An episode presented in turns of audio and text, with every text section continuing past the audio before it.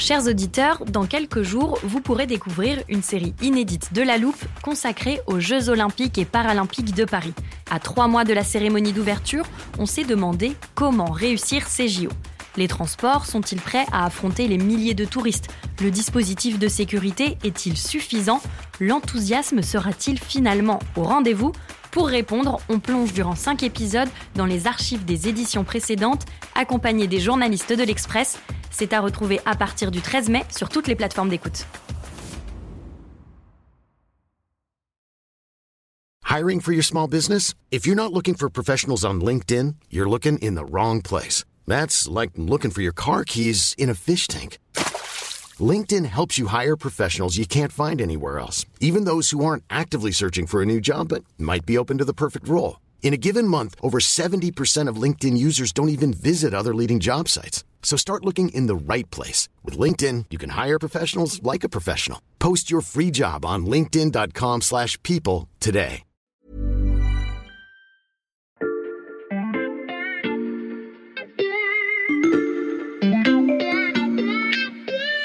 Salut, c'est Xavier Yvon. Nous sommes le mercredi 13 juillet 2022. Bienvenue dans La Loupe, le podcast quotidien de l'Express. Allez, venez, on va écouter l'info de plus près.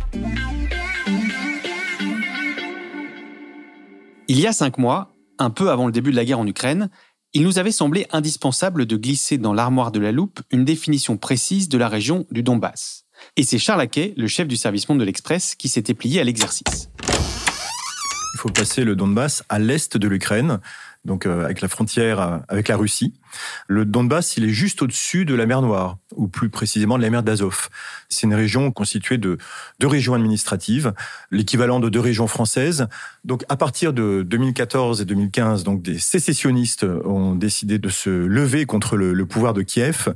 Deux républiques ont été autoproclamées, celle de Donetsk et celle de Lugansk. C'est vraiment devenu le centre de toutes les tensions. Cinq mois plus tard, cette définition est plus utile que jamais. Le Donbass est devenu le principal champ de bataille entre la Russie et l'Ukraine. Vladimir Poutine a juré de conquérir la totalité de la région. Il est tout proche de son but. La dernière bataille du Donbass a commencé et elle soulève de nombreuses questions déterminantes pour l'issue du conflit.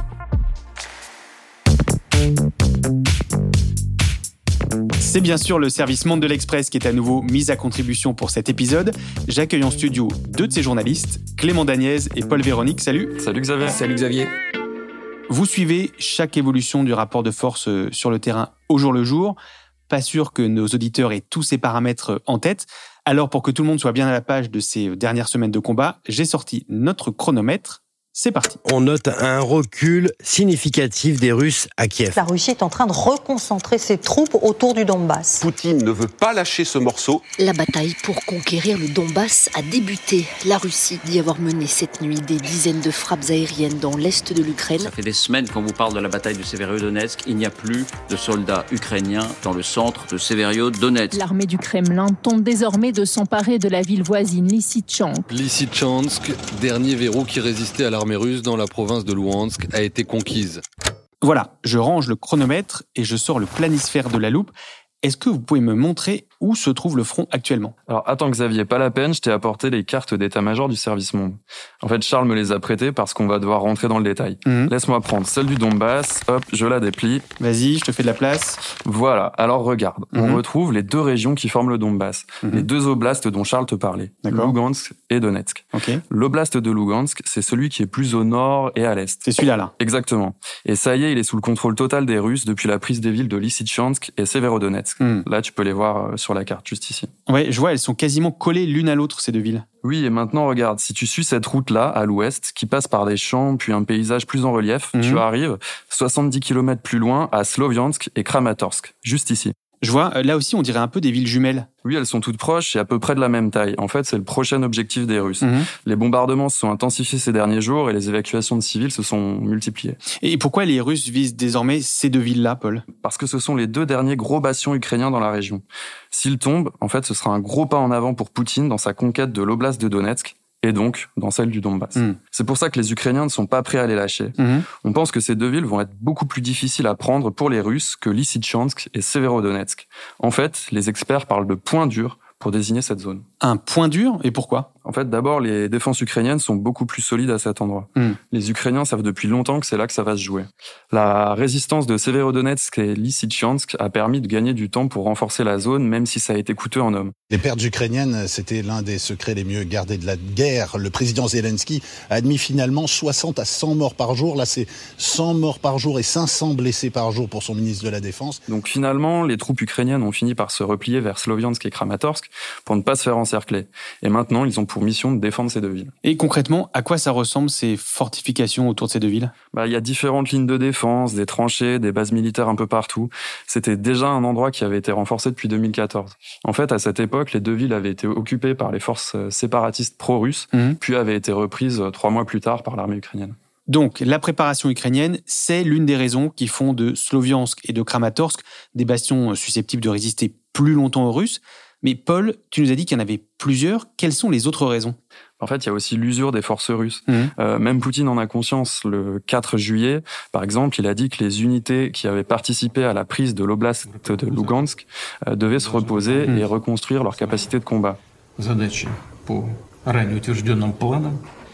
Sur le terrain, il faut savoir que les gains territoriaux russes euh, sont devenus assez lents. En juin, ils ont conquis par exemple une superficie de l'ordre de celle du Luxembourg. Et puis ce qu'il faut comprendre, Xavier, c'est qu'on est passé à une guerre d'artillerie depuis que les Russes ont changé de tactique. Mhm. Ils n'exposent plus leurs colonnes de tanks comme au début de la guerre. On a vu comment les Ukrainiens arrivaient à, à leur faire mal à Mhm. ce moment-là, avec les armes anti-chars notamment. Mais désormais, c'est bombardement massif à l'artillerie. C'est ultra violent. Ils aplatissent tout et puis ils avancent. Mhm. D'où le nombre important de morts côté ukrainien. Or, jusqu'à présent, il est difficile de rivaliser pour les Ukrainiens parce que leur capacité d'artillerie est inférieure. Euh, peut-être même dix fois inférieure à celle des Russes, selon Mhm. certains experts. Mais là, ce qui va jouer, c'est l'artillerie moderne occidentale fournie aux Ukrainiens. Ah oui, notamment les fameux canons César français. On en a déjà parlé dans un double épisode précédent. Je cherche l'extrait. Voici ce que disait Johan Michel, expert des questions militaires à l'International Institute for Strategic Studies. Maintenant, ces euh, canons modernes qui sont livrés par l'Occident, que ce soit les canons César, que ce soit les canons euh, d'origine allemande ou euh, américaine, et ils ont une portée que n'ont pas la majorité des canons russes. En fait, la portée de l'artillerie, c'est très important parce que ça permet de taper plus loin euh, que l'artillerie d'en face. Et donc, ça permet d'éviter que les ennemis puissent répliquer par des tirs de contre-batterie. Hmm. Grâce à leurs lance-roquettes multiples, comme les fameux HIMAR euh, américains dont on a beaucoup parlé, Mhm. euh, les Ukrainiens vont pouvoir faire des frappes dans la profondeur. Donc, par exemple, viser des dépôts de munitions ou des canons russes. Et puis, il faut aussi être super mobile pour décamper rapidement après un tir. Ça permet d'éviter, encore une fois, les tirs de contre-batterie. Et de ce point de vue-là, bah, les canons César français sont vraiment bien, car euh, très mobiles. Oui, Paul, l'épisode que j'ai ressorti de l'armoire date de la fin du mois de mai. Euh, les canons César ont été livrés à ce moment-là. Pourquoi tu dis que c'est maintenant qu'ils pourraient être décisifs En fait, ces équipements devraient être concentrés dans la zone et donc devraient pouvoir faire plus mal. Hmm. Euh, et puis surtout, il y a de nouvelles armes qui sont arrivées depuis. Donc tout ça, ça va permettre de consolider largement la défense ukrainienne. Encore une fois, les Ukrainiens savent que c'est là que ça va se jouer, donc ils vont tout faire pour ne pas perdre ces deux villes. À propos de ces armes occidentales, je voudrais vous faire entendre un autre extrait de l'interview de Johan Michel, parce que je me souviens qu'il avait une réserve de taille. Nos canons sont supérieurs en termes de portée et de précision, mais ils restent trop peu nombreux.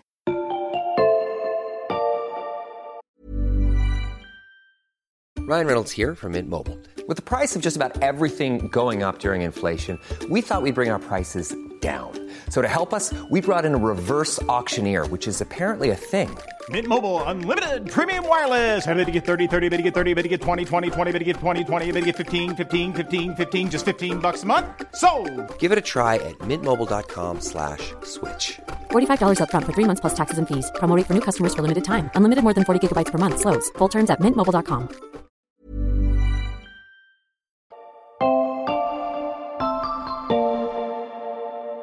Oui, Johan Michel a raison. Pour l'instant, le compte n'y est pas. Les Ukrainiens disposent de 12 canons César, plus 6 qui ont été promis récemment par Emmanuel Macron. Et pour les HIMARS, Paul, si je compte bien, il y en a 4 fournis par les Américains? C'est ça, plus quatre autres qui doivent arriver dans les prochains jours. Le Royaume-Uni et l'Allemagne ont aussi promis chacun trois lance-roquettes multiples longue portée euh, qui doivent arriver dans les prochains jours. Ok, donc des armes de qualité, mais pas en quantité suffisante, on l'a compris. Ce qui nous amène à ma prochaine question. Est-il prévu que les Occidentaux montent en puissance et en fournissent beaucoup plus dans les semaines à venir? Oui, c'est le point clé, Xavier, pour la suite de la guerre, Mm. selon des experts comme François Hesbourg, de la Fondation pour la recherche stratégique. Jusqu'à maintenant, ces livraisons étaient faites dans une logique de bouche-trou. Mm. Quelques Aymar, des Césars, ça fait mal à l'ennemi.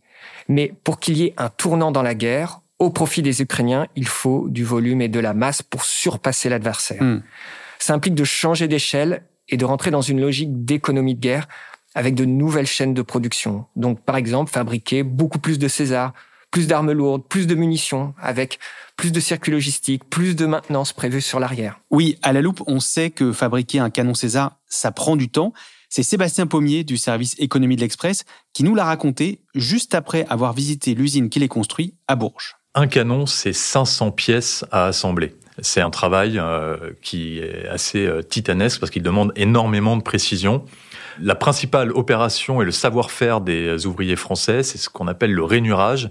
On va creuser à l'intérieur du tube pour lui conférer en fait une forme euh, la plus précise possible. Et c'est cette régularité dans le rainurage qui va faire la précision du tir euh, du canon. Mhm. C'est un travail très fastidieux. Ils mettent deux ans pour euh, fabriquer un canon César. C'est bien le problème. Il faudrait les faire en trois mois. En fait, il faudrait faire comme les États-Unis pendant la Deuxième Guerre mondiale, qui avaient mis leur industrie en ordre de marche suffisamment tôt pour tenir le rythme. Mm. Et puis, il faut s'assurer que l'armée ukrainienne suive aussi. C'est-à-dire? Ben, L'armée ukrainienne, qui avait des armements soviétiques, devient une armée aux standards occidentaux. Mm. Elle doit pouvoir continuer à faire la guerre tout en se réformant. Ça veut dire apprendre à manier ces nouveaux équipements, à savoir euh, les maintenir euh, en état de marche, euh, avoir des pièces pour les remplacer, et surtout euh, des formations pour ces véhicules. Ça prend des semaines pour les soldats ukrainiens. Et justement, en ce moment, par exemple, il y a 450 soldats ukrainiens qui sont au Royaume-Uni euh, pour une formation de trois semaines sur ces fameux lance-roquettes multiples. Ok, si l'Ukraine reçoit suffisamment d'équipements militaires de la part des Occidentaux et si elle arrive à adapter son armée, est-ce qu'on peut l'imaginer faire mieux que résister et mener des contre-offensives? Oui, mais pas dans le Donbass. Euh, il n'y a pas d'intérêt immédiat à récupérer des territoires totalement dévastés par les Russes. Kiev, sa priorité, c'est de retrouver l'accès à la mer Noire. Donc l'effort de reconquête, c'est plutôt en direction de Kherson, Mhm. dans le sud. Mhm. Mais ça va être compliqué, parce que les Ukrainiens, eux, ne veulent pas avancer en détruisant tout, comme le font les Russes dans le Donbass. Il faudra donc des tactiques de guérilla, d'autres approches tactiques sur le terrain.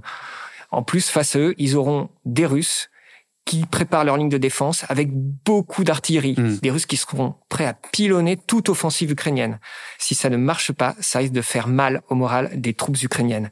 Mais sans perspective d'avancer, le moral sera touché aussi à terme. Et le moral des troupes dans une guerre, on sait que c'est l'une des clés. Euh, côté russe, Paul nous disait qu'il y avait une certaine usure, ça peut jouer aussi? Alors c'est difficile de le dire avec certitude, mais les pertes humaines, elles commencent à se voir en Mm. Russie et ça atteint forcément le moral. Alors que les Ukrainiens, eux, ils se battent pour la survie de leur nation. C'est pas le cas des Russes. Est-ce qu'on sait justement précisément combien d'hommes la Russie a perdu depuis le début de la guerre? Alors il y a une bataille des chiffres de ce côté-là, mais début juin, Kiev disait qu'il y avait 30 000 morts côté russe. Hmm.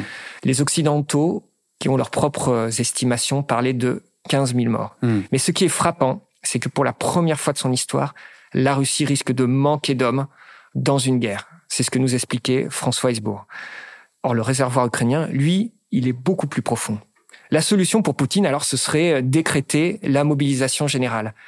Mais cela risque d'être très impopulaire. Et comment justifier une telle mobilisation quand on parle seulement d'opérations spéciales? Si je résume, les Ukrainiens n'ont pas encore assez d'armes et de munitions, les Russes, eux, pourraient manquer d'hommes.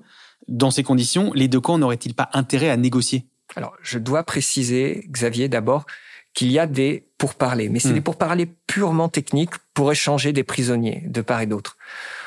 On est loin en ce moment des négos sous l'égide de la Turquie du début de la guerre. Hmm. Parce qu'à ce moment-là, la Russie pensait qu'elle se terminerait vite, euh, cette guerre, et que le pouvoir à Kiev pouvait vite s'effondrer. Aujourd'hui, les négociations, il faut le dire, elles sont au point mort. Hmm. Parce que les Russes veulent continuer à prendre tout le Donbass, et ils n'ont aucun intérêt à rendre ces territoires. Ce que demande Kiev, évidemment. L'Ukraine, elle, elle n'obtiendra rien des Russes sans inverser le cours de la guerre. Hmm. D'où l'obligation pour Kiev de réussir une contre-offensive.